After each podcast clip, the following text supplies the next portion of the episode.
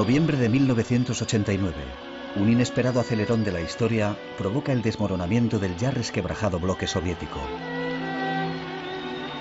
La multitud de berlineses que cruza el muro, que hasta entonces separaba los dos estados alemanes, simbolizaría para siempre este acontecimiento. ¿Quién podía imaginar que menos de dos años después, los ciudadanos una vez más derribarían las estatuas de Lenin en el mismo lugar donde había nacido el comunismo? Este otro símbolo quedará indisolublemente unido a la desintegración de la Unión Soviética. Entre estas dos fechas se había producido una cadena de acontecimientos que algunos calificaron de impredecibles y otros de inevitables.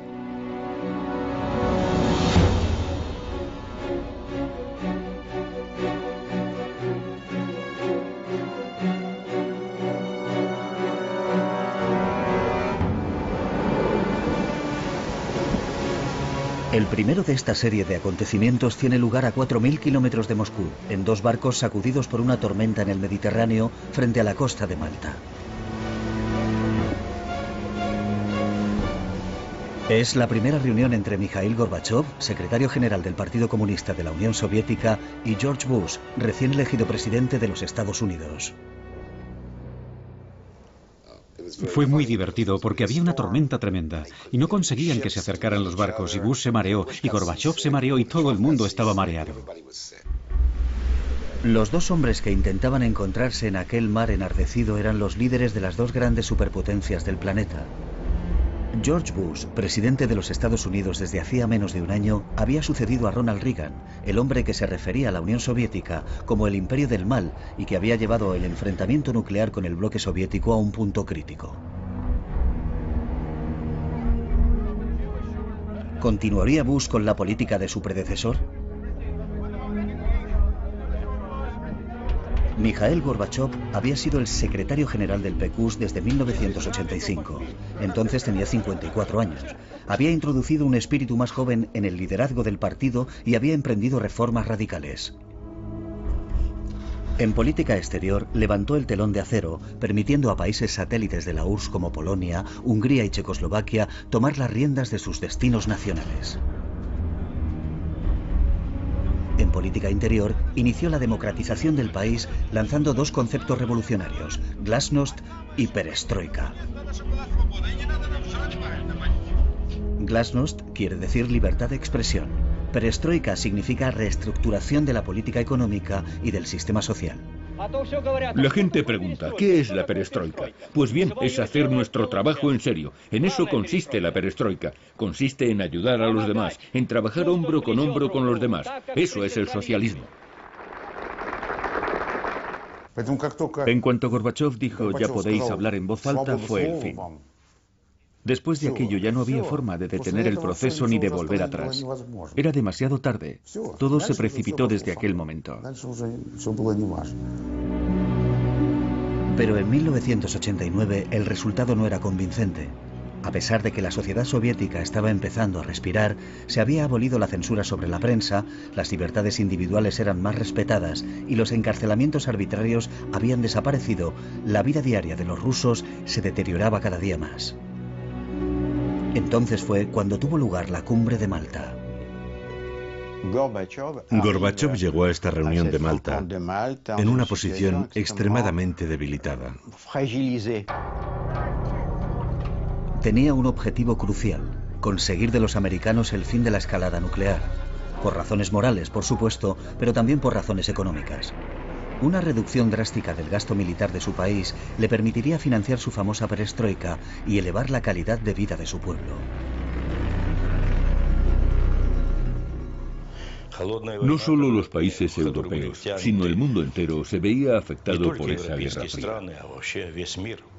Hay que tener en cuenta que la URSS y los Estados Unidos habían gastado decenas de miles de millones de dólares en la carrera armamentística.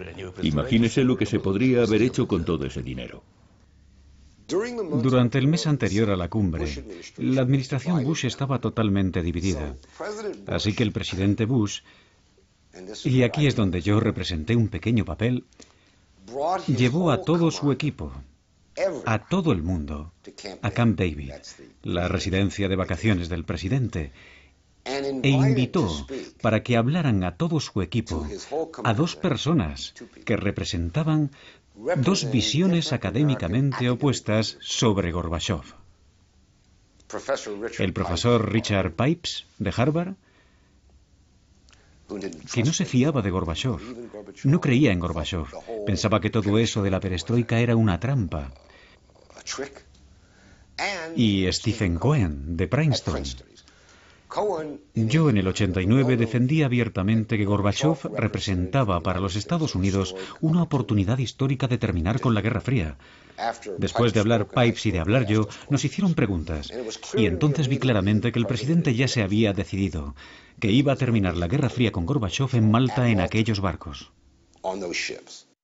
Bush dijo su famosa frase, la URSS ya no es nuestro enemigo. Tenemos que dejar de vernos unos a otros como enemigos.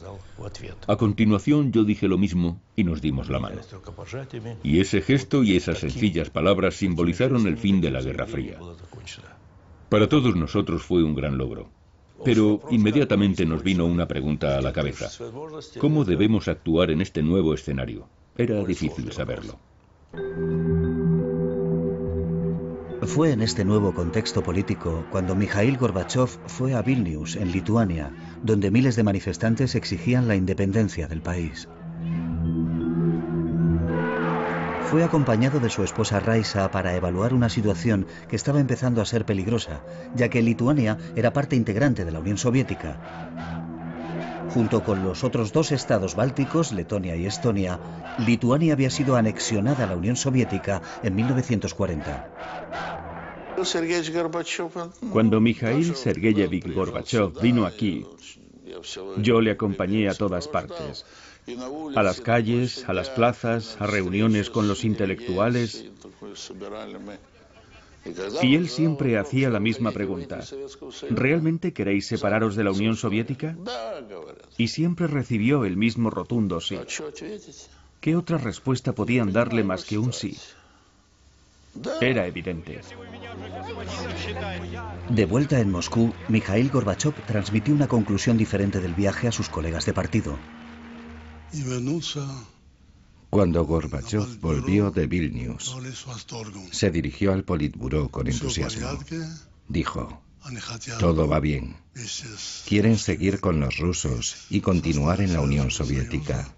No hay ningún problema. Sin embargo, dos meses después, Lituania declaró su independencia unilateralmente. Por primera vez en la historia de la URSS, una de sus repúblicas se independizaba. Era un acontecimiento de gran importancia porque probablemente tendría un efecto contagioso. Mikhail Gorbachev intentaba ganar tiempo, pero tenía que respetar las reglas que había establecido al llegar al poder. Lo que le importaba a Gorbachev, y lo que para mí es la prueba de sus excepcionales cualidades, era mantenerse fiel a unos principios morales, la aversión al uso de la fuerza. Debido a su formación como abogado, consideraba incuestionable la supremacía de la ley. Juro solemnemente servir a los pueblos de nuestra nación, actuar en el estricto cumplimiento de la Constitución. A fin de continuar con sus reformas legalmente, Gorbachev se hizo elegir presidente de la URSS por el Congreso de los Diputados del Pueblo. En la misma línea, abolió el monopolio político del Partido Comunista e introdujo un sistema multipartidista en la Unión Soviética. Todo se debía reformar radicalmente.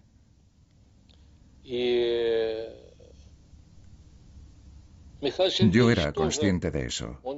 Mikhail Sergeyevich Gorbachev pensaba lo mismo, pero él estaba más a favor de hacer mejoras y modificaciones. A menudo me decía, cuidado Alexander, este partido es un monstruo. Podemos perder el control sobre él en cualquier momento. El sistema estaba llegando al límite, estaba obsoleto. Esto se hacía evidente en el hecho de que mantenía una política autoritaria. El Partido Comunista y el aparato administrativo ejercían un control absoluto. Como ha podido ver, todos los pasos innovadores que di fueron contrarrestados por la nomenclatura. Siempre ocurría lo mismo. En lugar de poner en práctica los cambios e implementar la perestroika, el Partido Comunista no hacía más que obstaculizar el proceso. Había gente que pensaba que solo se podría desmantelar el sistema comunista rompiendo la Unión Soviética. Yo eso no lo entendía y no podía aceptarlo. Yo estaba totalmente convencido de que era mejor construir una unión al estilo de la Unión Europea. Por eso preparé un programa económico para implementarlo en 500 días. Tuve que intervenir sobre este asunto durante los debates parlamentarios para criticar duramente a Yablinsky y al mismo Gorbachev. Y les dije, ¿cómo vamos a pasar a una economía de mercado en 500 días cuando ni siquiera hemos desarrollado una teoría de la libertad de mercado? ¿Cómo se puede resolver este problema en 500 días? Es una locura.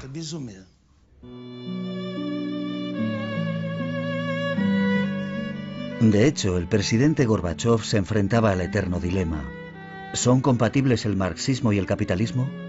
En otras palabras, ¿se puede aplicar la libertad de mercado dentro de una economía controlada? La perestroika que había sido concebida para resolver este problema no tuvo el efecto esperado. Abrir la puerta a la competencia comercial fue un fracaso porque se mantenían los precios fijos y los nuevos productores independientes no estaban interesados en vender con pérdidas. El resultado fue una caída de la producción, estantes vacíos en las tiendas y una escasez general de todo tipo de productos. No hay nada en los mercados ni en las tiendas. Nos pasamos el tiempo de aquí para allá buscando algo que comer. No hay comida de ningún tipo. ¿Cuándo va a acabar con esta situación? Esa no es la clase de pregunta que tiene que hacerle a Mikhail Sergeyevich. Gorbachev ya estaba hablando de la necesidad de liberalizar los precios de productos indispensables dos meses después de ser elegido. Pero cuando más se acercaba el momento de tomar una decisión, de asumir sus responsabilidades, más se alejaba la pluma del papel. Mikhail Gorbachev aplazaba las decisiones y finalmente renunció a su programa, pero ya era demasiado tarde. El dólar, que circulaba de forma encubierta, se había convertido en la moneda de referencia. El rublo se hundió, la inflación se estaba disparando, aparecieron mendigos en las calles de Moscú, algo nunca visto hasta entonces. Los salarios y las pensiones se dejaron de pagar regularmente. En retrospectiva, 20 años después, Mikhail Gorbachev valora muy negativamente este programa fallido para precipitar el cambio económico. En realidad fue un gran error. Era imposible pasar de un sistema económico a otro en 500 días. Fracasamos. Fue un absoluto fracaso.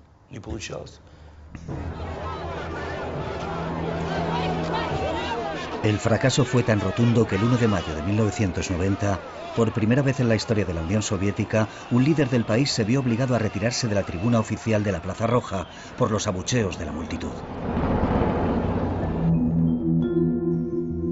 Fue entonces cuando un hombre que había permanecido arrinconado durante varios años saltó a primera línea, Boris Yeltsin. Era un alto funcionario, un importante aparachik provincial apreciado por su eficacia y su franqueza, y había sido primer secretario del partido en Moscú antes de ser apartado por Gorbachev por criticar la lentitud con que se estaba poniendo en práctica la perestroika.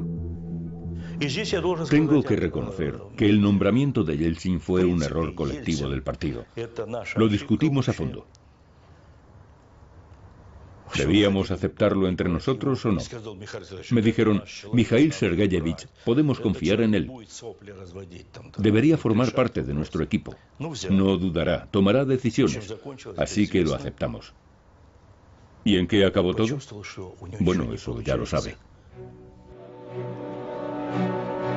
Elegido diputado del pueblo y a la cabeza de los reformadores comunistas, Boris Yeltsin no dejó pasar ni una sola oportunidad de mostrar su hostilidad hacia Gorbachev. En el Parlamento era blanco habitual de sus ataques. Ha llegado el momento de presentar a la sociedad una imagen objetiva de la situación. Eso es lo que Mikhail Gorbachev podría haber hecho.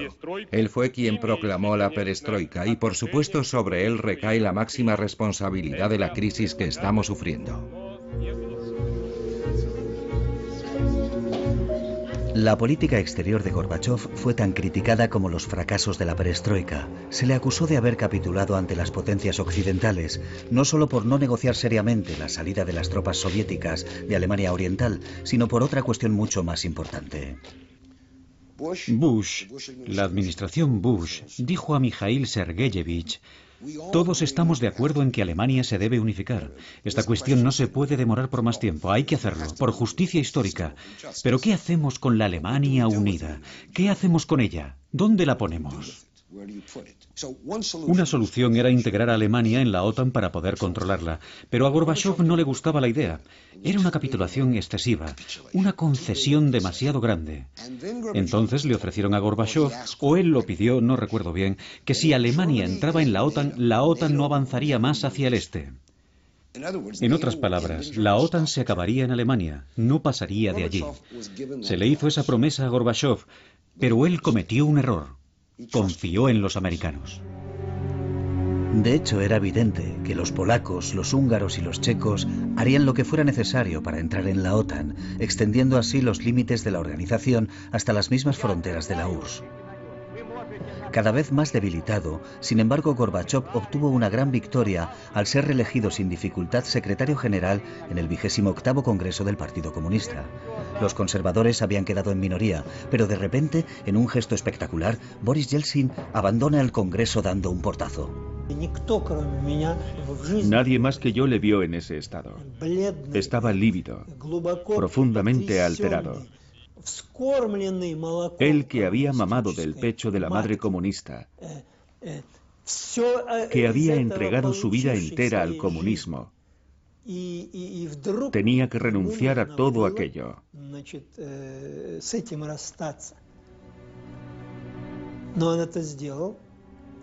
Recuerdo aquel momento en el salón de congresos del Kremlin.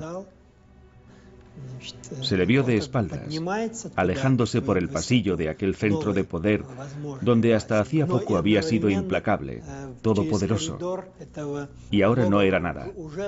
Pero en realidad, al marcharse así, iba a conseguir un poder en potencia aún mayor.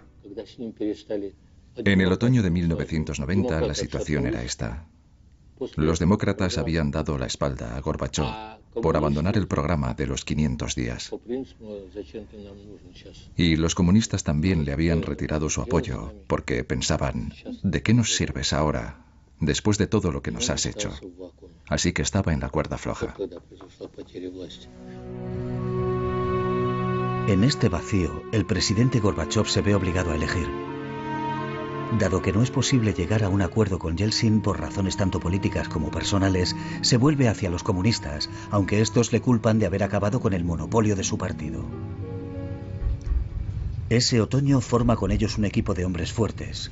Nombra a Boris Pugo ministro del Interior, a Dmitry Yasov ministro de Defensa y a Vladimir Kryuchov director del KGB pero además hace nuevas concesiones a la línea dura nombrando a Gennady Yanayev vicepresidente y a Valentín Pavlov primer ministro. Este cambio de dirección fue tan radical que su más fiel compañero de armas, Eduard Shevardnadze, presentó la dimisión. Esto es la llegada de la dictadura y lo declaro con toda solemnidad. Nadie sabe lo que será esta dictadura ni quién será el dictador ni cuáles serán sus prácticas. Pero tengo que decir esto. Presento mi renuncia. Y lo hago como un gesto de protesta contra esta dictadura. Gracias.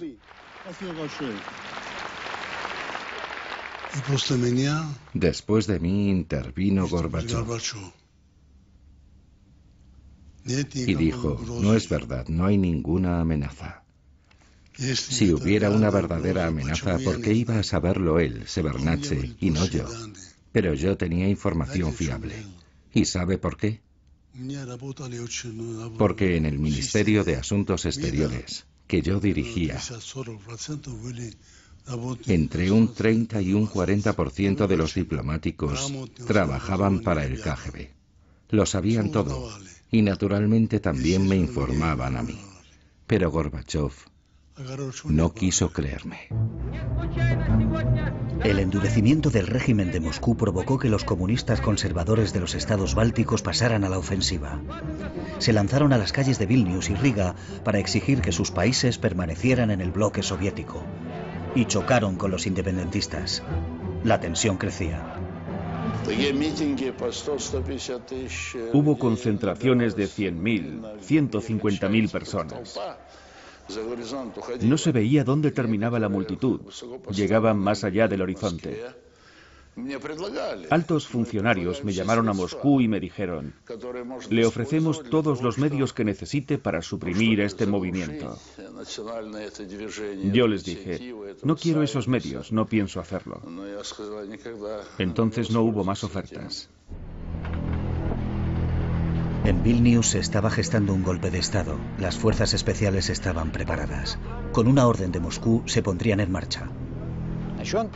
Delante de mí el presidente Gorbachev llamó a Yasov, el ministro de Defensa, y le dijo, ¿cuánto tiempo va a durar esto?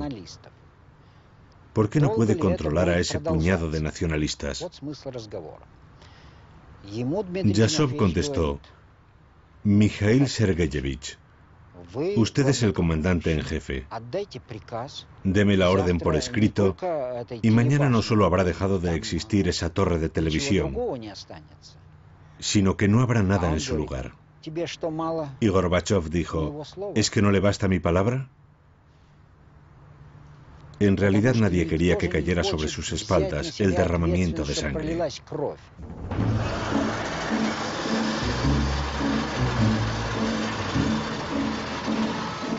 Las consecuencias de la indecisión respecto a los más altos niveles del Estado no tardaron en producirse. Las fuerzas de élite alfa tomaron los edificios públicos de Vilnius y atacaron a los nacionalistas que se habían atrincherado en el edificio de la televisión. Hubo 14 muertos y 700 heridos. Hechos similares se produjeron en Riga, donde hubo cuatro víctimas mortales. Gorbachev reaccionó de inmediato, algo que no era nada habitual en los líderes soviéticos. Lamento profundamente los trágicos hechos que han tenido lugar recientemente en Lituania y en Riga. Y expreso mis más sinceras condolencias a las familias afectadas por esta tragedia. Las noticias de las muertes de Riga y Vilnius tuvieron un profundo efecto en la URSS y en todo el mundo occidental.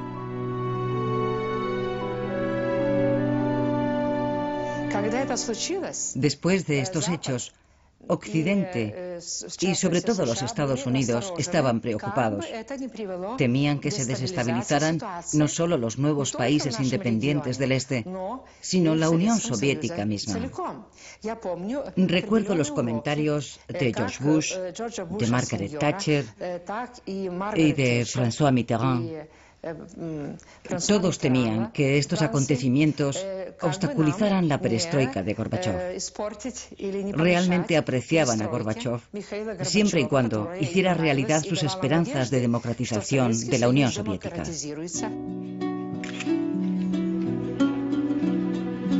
Dando un paso más en el largo camino hacia la democracia y en un intento de retomar las riendas de la situación, el presidente Gorbachev decide organizar un referéndum, el primero y a día de hoy el último en la historia del país. Se preguntó a la población si se debía reformar la URSS con un nuevo tratado a definir en el futuro.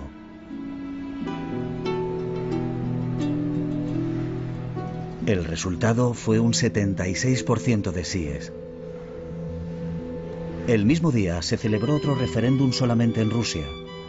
Un 70% de los votantes se declararon a favor de establecer el cargo de presidente de Rusia y que fuese elegido por sufragio universal. El 16 de junio, Boris Yeltsin juró el cargo. Había sido elegido primer presidente de Rusia. Ahora Moscú era la sede de dos poderes enfrentados, el de la Unión Soviética, representado por Gorbachev, y el de Rusia, con Yeltsin a la cabeza, que personificaba las esperanzas del pueblo ruso.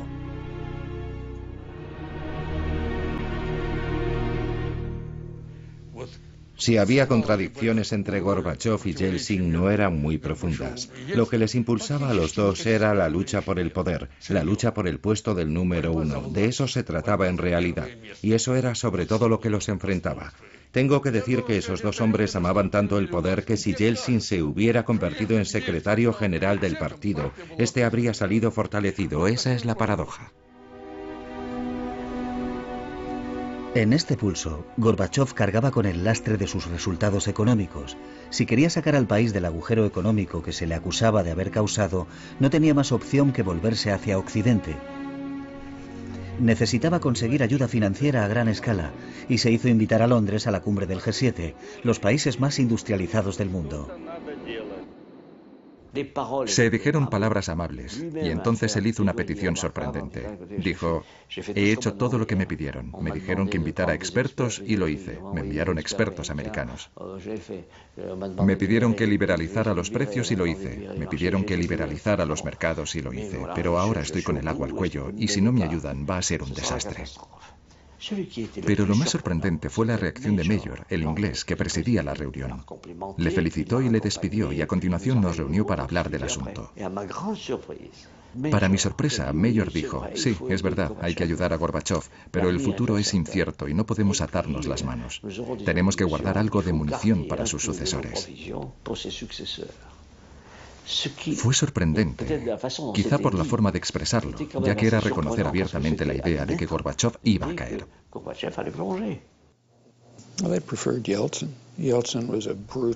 Preferían a Yeltsin. Yeltsin era un líder duro y brutal claramente opuesto a la democracia, que para ellos podía mantener a Rusia controlada. Gorbachev estaba avanzando en una dirección que podía haber intentado llevar a Rusia hacia la democracia, la socialdemocracia, hacia la independencia en un sentido que a Occidente no le gustaba. Ellos preferían que hubiera un dictador inflexible que hiciera lo que ellos quisieran. Si el G7 hubiera dado a Gorbachev un gran paquete de ayuda económica, financiera y crediticia, no habría habido ningún intento de golpe. Jamás se habrían atrevido a enfrentarse a Gorbachev si hubieran tenido un paquete de ayuda económica de 20.000 millones de dólares. Jamás se hubieran atrevido.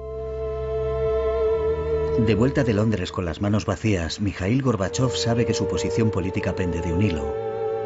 Se acercan las vacaciones de verano y circulan rumores de un golpe de Estado, rumores fundados.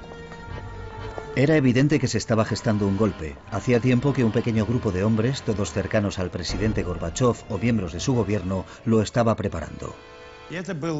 Empezó en diciembre del 90. No nos reuníamos todos. Nos veíamos en pequeños comités. El país se iba encaminando al desastre. y había que tomar medidas extraordinarias para detener aquel proceso. Estábamos respaldados por la Constitución de la Unión Soviética y el referéndum de marzo, en el que el pueblo había dado un rotundo no a la destrucción de la Unión Soviética. Los golpistas se oponían rotundamente al nuevo tratado que había preparado Gorbachev y que convertiría la Unión Soviética en una federación de estados soberanos que disfrutarían de un alto grado de independencia.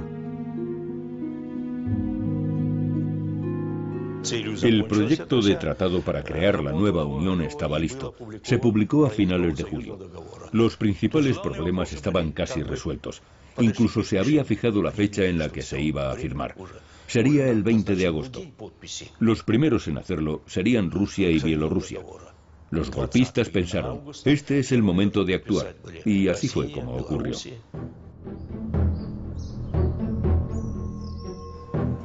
El 18 de agosto, mientras Mikhail Gorbachev, su esposa Raisa y su familia descansaban en la residencia presidencial de Crimea, ocurrió un hecho preocupante. El Ministerio de Defensa cortó la electricidad y el teléfono de la residencia presidencial. Los militares me dijeron que habían recibido la orden. Así fue como ocurrió. Y abandonaron la residencia. Mientras tanto, cruceros de la Armada Soviética patrullaban abiertamente a lo largo de la costa. La idea era crear una sensación de tensión en la residencia.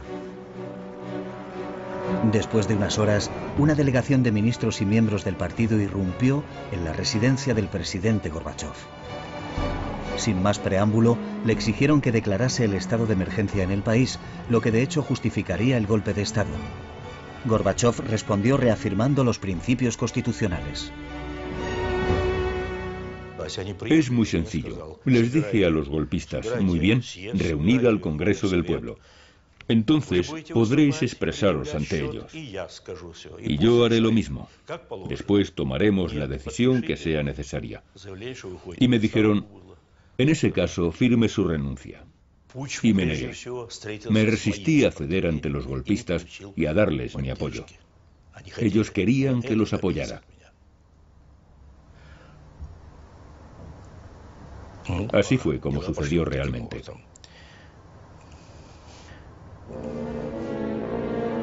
Según uno de los golpistas presentes, el comportamiento de Gorbachev aquel 18 de agosto en foros, cuando el futuro del régimen estaba en juego, fue muy diferente. Sabe, yo estaba allí y sé cómo se comportó Gorbachev. Cogió una hoja de papel y dijo, muy bien, escribiré al presidente del Parlamento y le pediré que reúna al Congreso del Pueblo. Cogió la pluma, una hoja de papel y empezó a titubear y entonces dijo, pensándolo bien, ¿por qué voy a escribirle yo? Vosotros estáis aquí, id a decirle al presidente que reúna al Congreso. Otro asistente vio un apoyo tácito al golpe en la reacción de Gorbachev.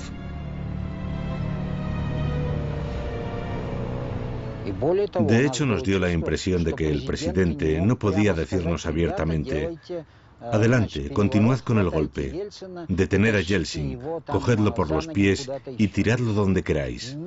No, en ningún momento dijo nada parecido, pero los presidentes nunca utilizan ese lenguaje. Los golpistas entran en Moscú sin la autorización oficial del presidente Gorbachev y deciden precipitar el curso de los acontecimientos. Declaración de los líderes soviéticos.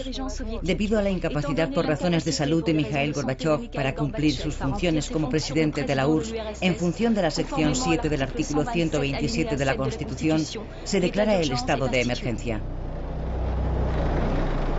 500 tanques entran en Moscú, es Yasov, el ministro de Defensa, quien da la orden. Se sitúan en posiciones estratégicas, frente a los ministerios, la radio, la televisión, y rodean el Parlamento de Rusia, la Casa Blanca. Los golpistas del Kremlin imponen la censura, prohíben las manifestaciones y se establece el toque de queda. También se ponen en contacto con Boris Yeltsin, que rechaza la oferta de unirse a ellos. En la dacha de Boris Yeltsin preparamos una declaración para el pueblo. La redactamos de forma que expresara con toda precisión y claridad que el presidente elegido legítimamente, Gorbachev, había sido desplazado del poder y que los golpistas eran criminales de Estado.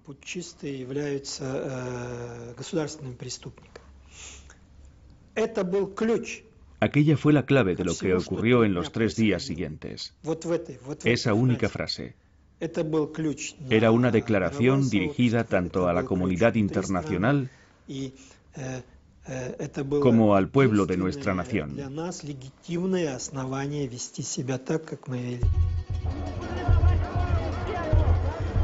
Mientras un número cada vez mayor de moscovitas se dirigía hacia la Casa Blanca, que estaba rodeada por los tanques, Boris Yeltsin decide acudir allí para hablar con las dotaciones de los tanques, la mayoría de ellos soldados de reemplazo. Yo le dije, ni se le ocurra, Boris Nikolayevich, no lo haga. No sabemos qué piensan hacer. No sabemos quién puede estar emboscado en un tejado o en un balcón. No puede hacerlo.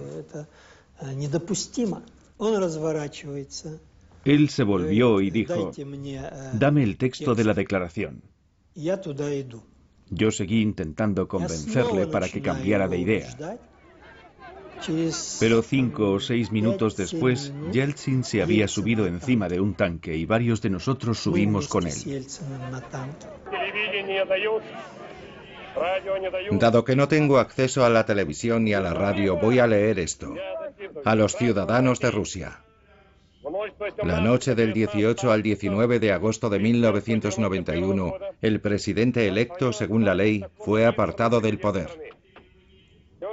Por ello tenemos que declarar a ese supuesto comité fuera de la ley.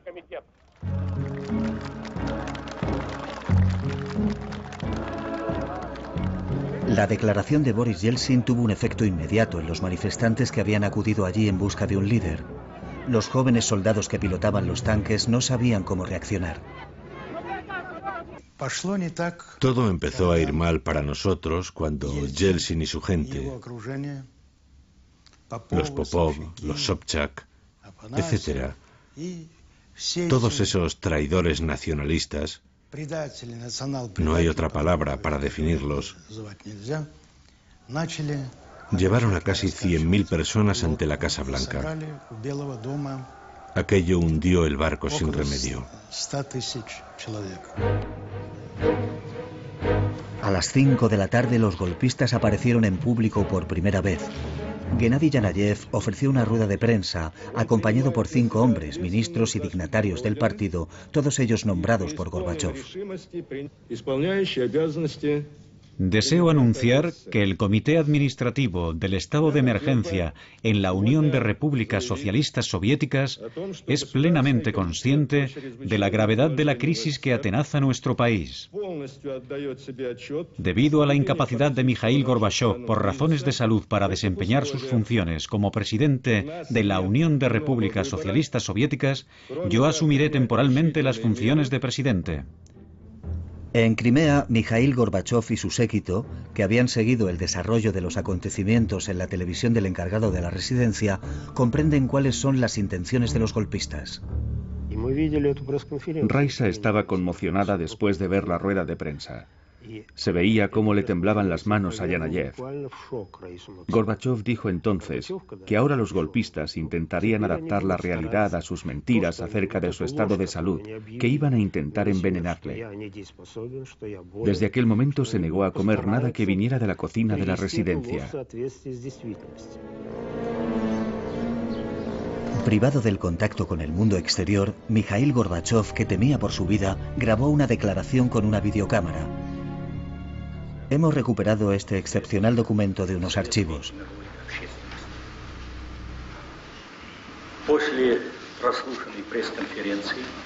Después de la conferencia de prensa del Comité del Estado de Emergencia, ofrecida por el camarada Yanayev, he comprendido que se ha desinformado al pueblo ruso y a los países extranjeros. Declaro que todo lo que se ha dicho sobre mi salud es falso. Esta mentira ha servido para efectuar un ataque contra la Constitución. Se está impidiendo al presidente electo realizar sus funciones. No solo eso. La residencia de Crimea, donde estoy pasando mis vacaciones, está rodeada por soldados. Estoy detenido.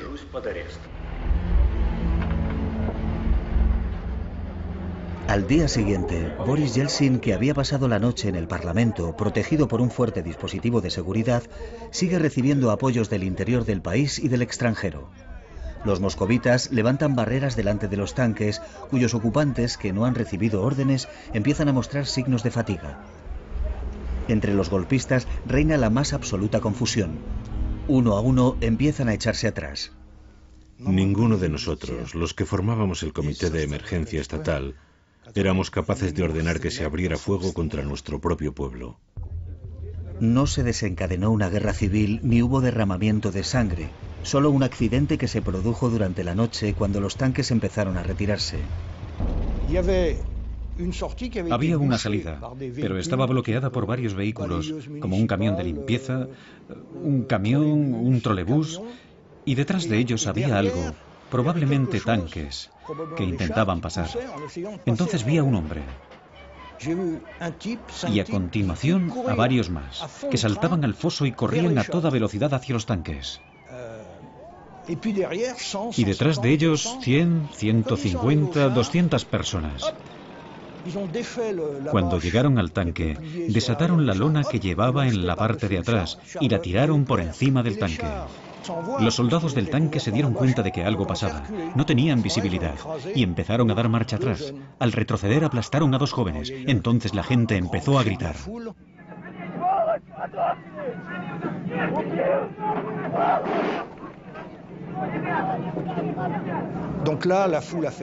Los soldados salieron del tanque, pero nadie les agredió. Al contrario, la gente les decía, hermanos, ¿qué ibais a hacer? ¿Qué ibais a hacer? Por primera vez en la Unión Soviética, la gente actuó según su propio criterio, siguiendo su conciencia, en lugar de obedecer órdenes colectivas.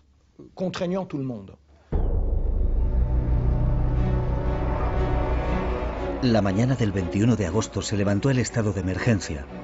Los golpistas se rindieron. Los tanques regresaron a sus acuartelamientos en medio de la celebración popular. Había llegado el momento de llevar a Gorbachev de vuelta a Moscú. Presos del pánico, los golpistas habían decidido enviar a Vladimir Khrushchev y a otros a Crimea. Pensaban que si se mantenían cerca de Gorbachev podrían evitar las consecuencias del conflicto que habían provocado. Al enterarse, Yeltsin, que temía una posible maniobra en su contra, decide enviar a su vicepresidente Rutskoy para que sea él quien traiga de vuelta a Gorbachev. Así será Yeltsin quien aparezca como el salvador de Gorbachev ante la opinión pública. Acto seguido, Yeltsin informa de su iniciativa a las embajadas occidentales en Moscú. Yo estaba en contacto permanente con la embajada francesa y me informaron de que iba a despegar ese avión. Entonces le dije al embajador, meta a alguien en ese avión, meta a alguien en ese avión. Ese alguien fue un diplomático francés que hablaba ruso con fluidez. Se unió a Ruskoy y a su equipo, y el avión aterrizó dos horas después en Crimea. De inmediato fueron a la residencia de Gorbachev.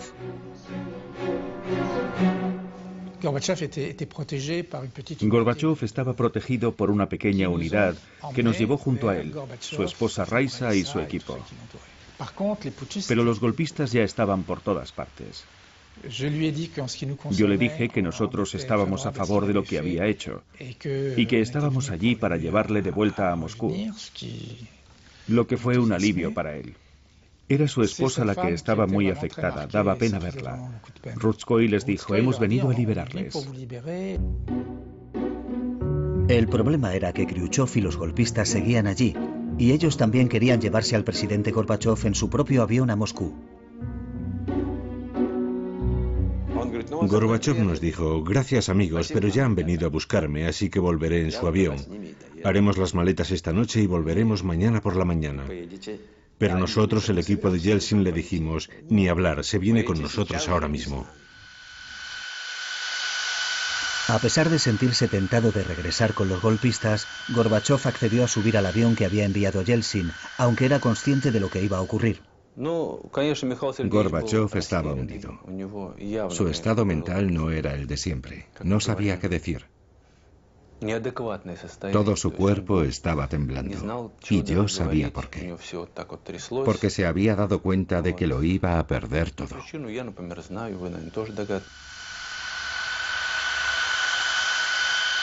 Una nutrida delegación de partidarios de Yeltsin, el auténtico triunfador del golpe, recibió al presidente Gorbachev en el aeropuerto de Moscú. Él mantuvo la compostura.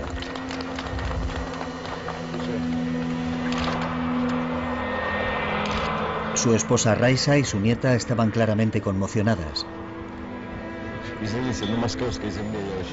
Gorbachev condenó rotundamente el golpe, pero no pudo evitar dar las gracias a su liberador. Estoy profundamente agradecido al pueblo de Rusia y a su presidente, Boris Nikolayevich Yeltsin, por su inquebrantable apoyo ante este movimiento.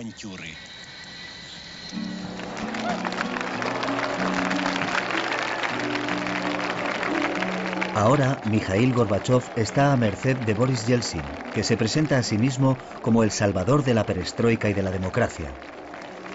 Y ante el Congreso de los Diputados del Pueblo no tarda en darle a su rival el golpe de gracia.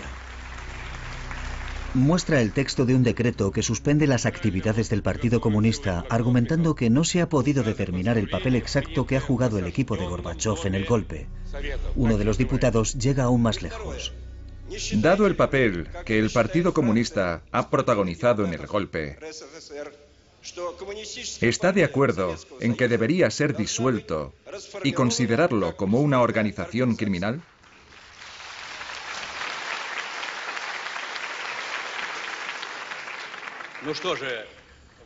Dado que la pregunta ha sido tan directa, responderé de la misma forma.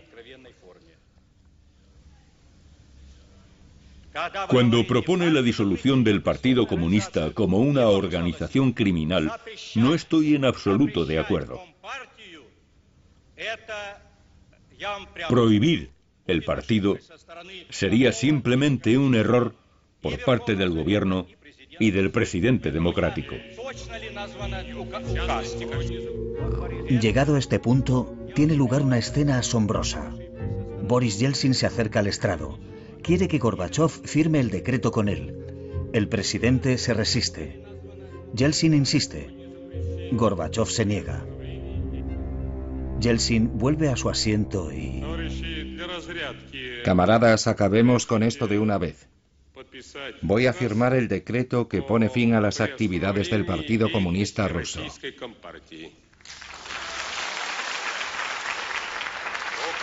El decreto está firmado.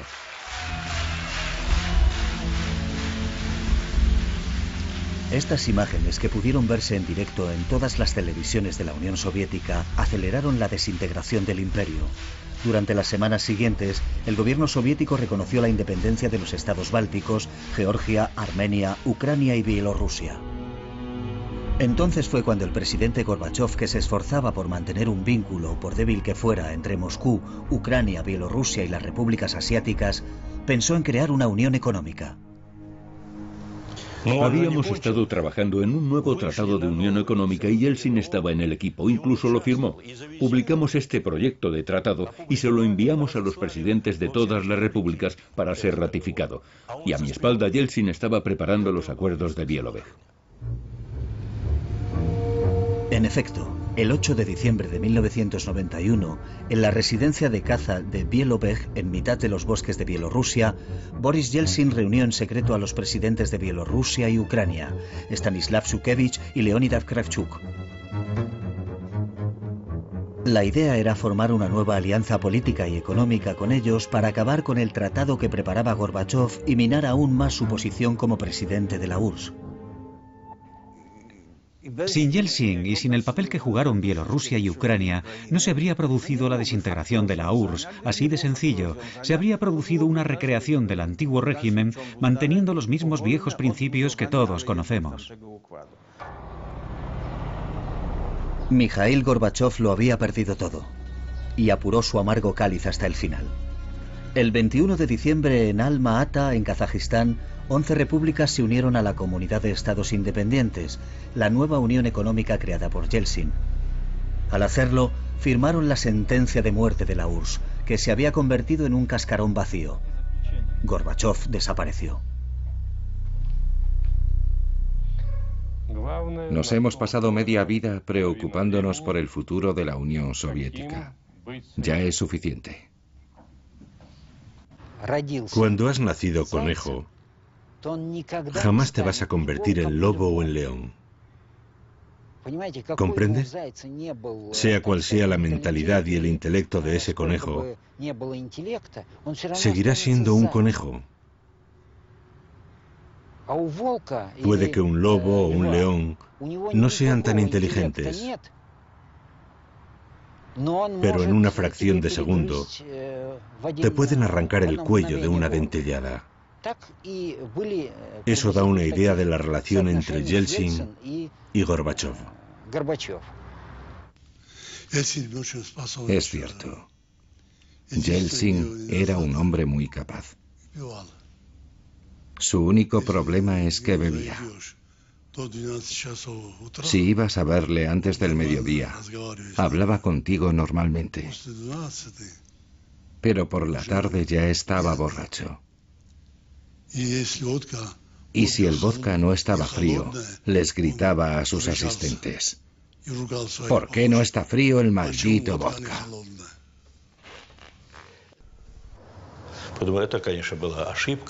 Yeltsin era un hombre inteligente y valiente. Incluso tenía buenas ideas. Pero era un aventurero.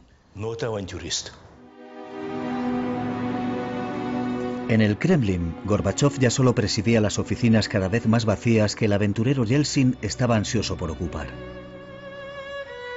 Gorbachev, el aparachic convertido en demócrata que creía sinceramente en la reforma del comunismo, el hombre que había acabado con el miedo que sustentó el sistema soviético durante más de 70 años, ahora era acusado por su pueblo de cobardía, indecisión y debilidad. Pero entonces, ¿cómo pudo un hombre tan débil iniciar la perestroika? Dígamelo. ¿Cómo pudo iniciar un cambio en el régimen social? la glasnost, la democratización de la vida parlamentaria, el fin de la Guerra Fría, el fin de la represión política, el fin de la represión religiosa. ¿Cómo? Dígamelo. ¿Se da cuenta de la maraña de contradicciones en la que estábamos sumidos entonces? El 25 de diciembre de 1991 a las 7 de la tarde, Abandonado por todos, Gorbachev leyó su carta de renuncia.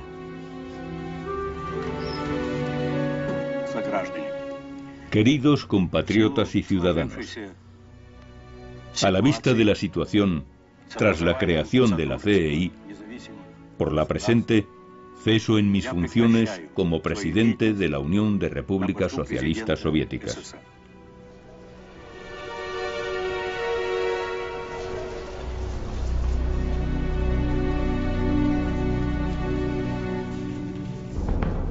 La firma de Mikhail Gorbachev al pie de su carta de renuncia aún no se había secado cuando no muy lejos, en el Kremlin, se arriaba la bandera de la URSS. Había ondeado durante 74 años sobre el mayor imperio del siglo XX. Fue sustituida por la bandera tricolor de Rusia. Una nueva era comenzaba con promesas de democracia, desarme global y respeto por los derechos humanos. El tiempo ha pasado y ya sabemos qué ha sido de esas promesas.